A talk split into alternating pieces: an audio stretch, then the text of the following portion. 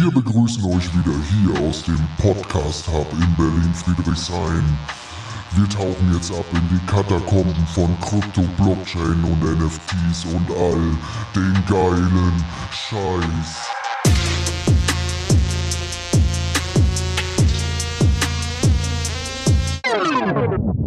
Das ist Berlin, verstehst du? Hey, hey, hey. Heute ist ein richtig, richtig geiler Tag für Crypto. Nämlich, ähm, es gibt einen, einen, einen gerichtlichen Teilerfolg äh, für Grayscale. Nämlich der äh, Kryptovermögensverwalter Grayscale Bitcoin Trust. Und ihr werdet das öfters mal hören, wird auch GBTC genannt, ähm, hat einen wichtigen Sieg gegen die SEC im gerichtlichen Streit um die Umwandlung eines GBTC, also eines Trusts, in einen Bitcoin-ETF errungen. So, laut den äh, Dokumenten vom 29. August, das ist noch gar nicht so lange her, ordnete, die, äh, äh, ordnete der Richter äh, Naomi Rao an, dass dem Antrag von Grayscale auf eine Überprüfung stattgegeben und die Anordnung der SEC, den Antrag auf Notierung von GPTC abzulehnen, aufgehoben wird. Also auf gut Deutsch übersetzt, der SEC wurde ordentlich eine Backpfeife um die Ohren geknallt. Ähm, man hat sich auch dort geäußert, dass, äh, dass die SEC nicht neutral und nicht fair ähm, Grayscale gegenübergetreten ist, als sie äh, quasi das äh, abgelehnt hat. Und äh, vielleicht so ein kleiner Hintergrund, am äh, 29. Juli letzten Jahres lehnte die SEC den Antrag auf eine Umwandlung des äh, GBTC in ein Spot-ETF ab. Und am nächsten Tag reichte der leitende Rechtsstratege von Grayscale einen Antrag auf Überprüfung beim zuständigen äh, Berufungsgericht ein. Ähm, und sagte halt damals auch, dass, dass man absolut nicht einverstanden sei und äh, natürlich zutiefst enttäuscht. Nun wird sich vielleicht der ein oder andere fragen, ähm, ja, was heißt es denn jetzt eigentlich? Ich höre immer äh, äh, Bitcoin ETF, Bitcoin Spot ETF, ich höre Bitcoin Futures ETF. Was, was, was ist denn eigentlich ein Futures ETF? Äh, und, und warum sind denn jetzt alle so geil auf diesen Spot-ETF. Der Unterschied ist ganz einfach bei einem ähm, Futures-ETF, den im Übrigen kurioserweise die SEC in den USA schon äh, bestätigt hat. Also ein Bitcoin Futures ETF könnt ihr schon handeln in den USA. Und dieser basiert auf den äh, Spotpreis. Also wenn ihr dort quasi den äh, Bitcoin Futures ETF kauft, kauft ihr keine Bitcoin. Ihr kauft keine physischen Werte. Ne? Also das heißt, ihr, ihr schließt quasi, weil es heißt ja Futures, also Zukunft, ihr schließt eine Wette auf die Zukunft ab. Und ähm, das heißt natürlich, dass der, dass der Futures ETF ist vom, vom, vom Spotpreis auch abhängig und ähm, wie irrational ist es denn eigentlich, ein Futures ETF zuzulassen, aber kein Spot ETF? Das macht überhaupt keinen Sinn nach meinem Verständnis. Und äh, das Ding ist, warum, warum sind alle so geil auf diesen Spot-ETF? Warum feiern das alle so? Und warum sind alle so bullish? Weil es sehr wahrscheinlich demnächst einen Spot-ETF äh, geben wird in den USA. Äh, in Europa haben wir schon, haben wir schon Spot-ETFs. Das Ding ist aber, ihr wisst es selber, die Wall Street ist die Wall Street und dort ist das große Geld. Ne? Und die großen Instit äh, Institutionen wie jetzt BlackRock und Fidelity, die ganzen großen Häuser, haben im Moment noch keine Möglichkeit, ihren institutionellen Anlegern wirklich ähm, äh, Bitcoin anzubieten. Also in der breiten Masse. Das ist jetzt, ist jetzt auch äh, zum Beispiel, wenn ich jetzt an meine Tochter denke, ich kann ja für meine Tochter jetzt bei Coinbase kein Konto machen, weil du musst ja 18 Jahre alt sein. Das heißt, ich könnte für meine Tochter gar nicht ähm, entsprechend äh, äh, Bitcoin kaufen. Wenn es aber dann, und es gibt ja in Deutschland schon einen ETF, ähm, ich könnte jetzt für meine Tochter über, über einen Broker, über, weiß nicht, Consors Bank oder sowas, ähm, könnte ich tatsächlich dann einen äh, Bitcoin-ETF kaufen. Und die meisten von diesen Einreichungen, es haben ja schon zig verschiedene Häuser eingereicht. Es hat BlackRock eingereicht, es hat Van Eck eingereicht, es hat Fidelity, Invesco, Wisdom Tree, Bitwise, Valkyrie, die haben alle schon Anträge eingereicht. So, und die sitzen alle an der Seitenlinie. Und was aber auch jedem klar sein sollte, wenn wir drüber nachdenken, die pushen das jetzt, dass dieser ETF-Antrag, dass dem stattgegeben wird. Wenn der durch ist, werden die die Marketingmaschine anschmeißen. Das können die ja vorher nicht machen. Die werden dann sagen, okay, jetzt ist die Zeit, um Bitcoin zu kaufen. Und was werden die gemacht haben? Die werden natürlich vorher eingekauft haben. Die machen sich natürlich vorher die Taschen voll. Ähm, das große Geld und die ähm, institutionellen werden sich vorm Bullrun bereits schon positioniert haben. Das war im Übrigen auch im letzten Bullrun schon so, 2021.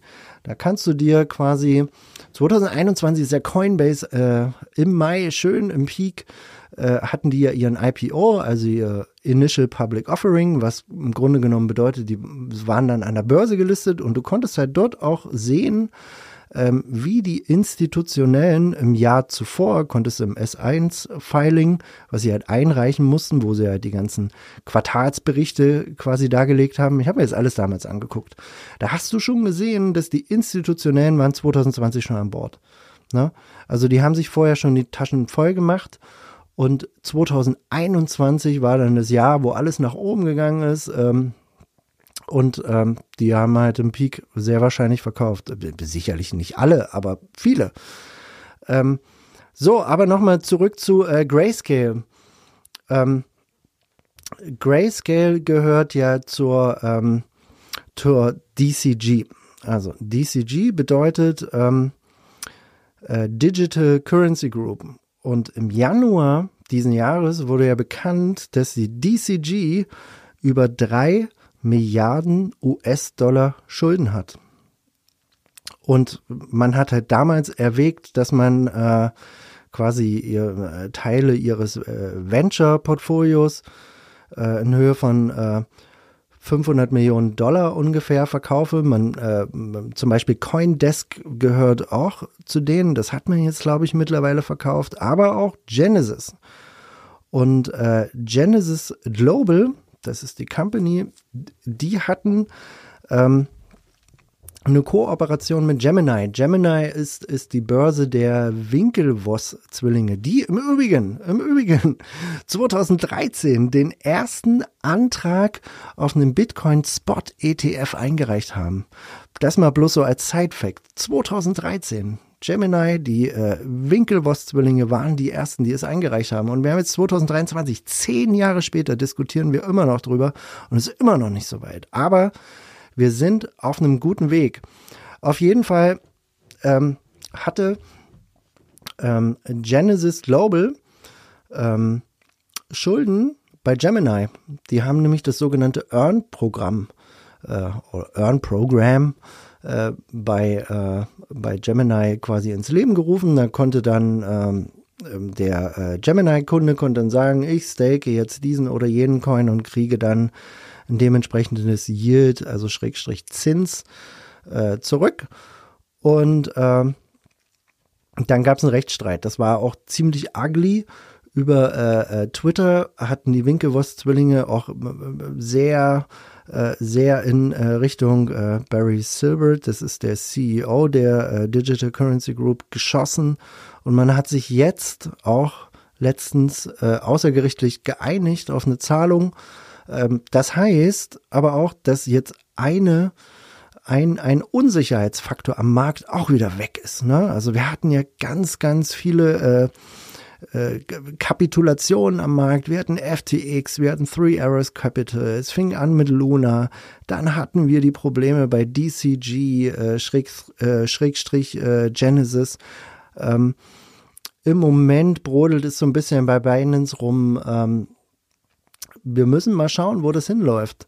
Ähm, auch bei Binance. Da bin ich mir äh, mittlerweile relativ sicher, dass die, dass die großen Player am Markt, also die, die, die großen äh, TradFi-Player, Traditional Finance, also die BlackRocks und die ähm, Fidelities der Welt, dass die natürlich diese Native Companies äh, natürlich erstmal auslöschen wollen oder kleiner machen wollen, ähm, damit die natürlich weniger profitieren, also Binance, Strich, äh, Coinbase, ähm, als eben die TradFi, äh, TradFi äh, Companies. Da gab es ja letztens auch, ähm, oh Gott, ich schweife schon wieder ab, aber völlig egal, völlig egal.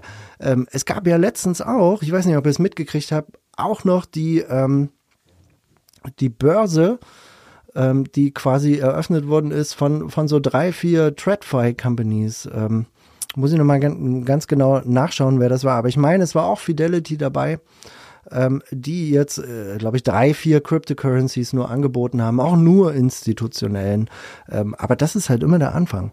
Ne? Also TradFi wird Krypto anbieten. Das ist genauso, wie wir das in Deutschland gesehen haben, dass jetzt die Deutsche Bank eine Krypto-Verwahrungslizenz bekommen hat quasi von der, von der BaFin. Und was macht denn die Deutsche Bank? Die werden natürlich auch drauf aufspringen und die werden äh, loslegen. Die warten nur drauf, bis der Bitcoin-ETF kommt ähm, und bis der Hype so ein bisschen da ist. Das wird dann nächstes Jahr so sein.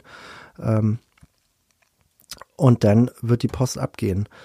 Ähm, und wie die Post abgehen wird, ähm, da, das haben auch nochmal äh, Bloomberg-Analysten äh, gesagt. Die haben nämlich gesagt, äh, jetzt zu, im Speziellen zu diesem Grayscale-Urteil, ähm, hat einer gesagt, der Richt, äh, äh die Richter haben die Argumente der SEC einstimmig zurückgewiesen und die Behörde wird sich danach schwer tun, weitere Ablehnung zu rechtfertigen, da sie vor unmittelbaren Fristen steht. Also es gibt jetzt demnächst auch Fristen, die wieder ablaufen. Die können die, glaube ich, drei, vier Mal ablehnen. Und ich meine, dass bis spätestens Januar wird dann eine Entscheidung fallen. Ähm, und die Wahrscheinlichkeit, dass es ein, Spot-ETF geben wird, jetzt endlich, ähm, da sagen die Analysten, die hat sich von 65 auf 75 Prozent erhöht. Ähm, das ist schon, äh, schon mal ein, ein, gutes Anzeichen. Also der Druck wird auf jeden Fall höher auf die SEC, gerade weil sie jetzt dieses Grayscale-Urteil ähm, quasi um die Ohren geknallt bekommen haben dass sie eben bald einen Spot-ETF äh, durchwinken.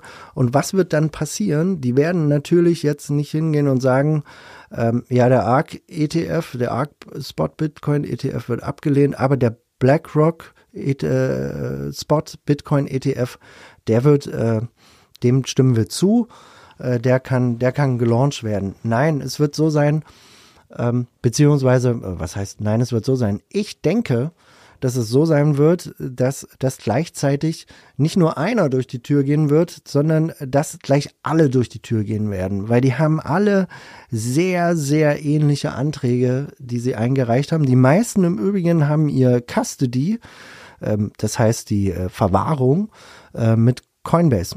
BlackRock beispielsweise hat das Ganze mit äh, Coinbase oder macht das Ganze mit Coinbase, was am, also machen viele mit Coinbase, was am Ende auch wieder so ein, so ein Risiko ist, dass äh, Coinbase all diese Spot ETF Bitcoin äh, verwahrt. Das steht auf einem anderen Blatt Papier, können wir, können wir zu einem anderen Tag nochmal drüber reden.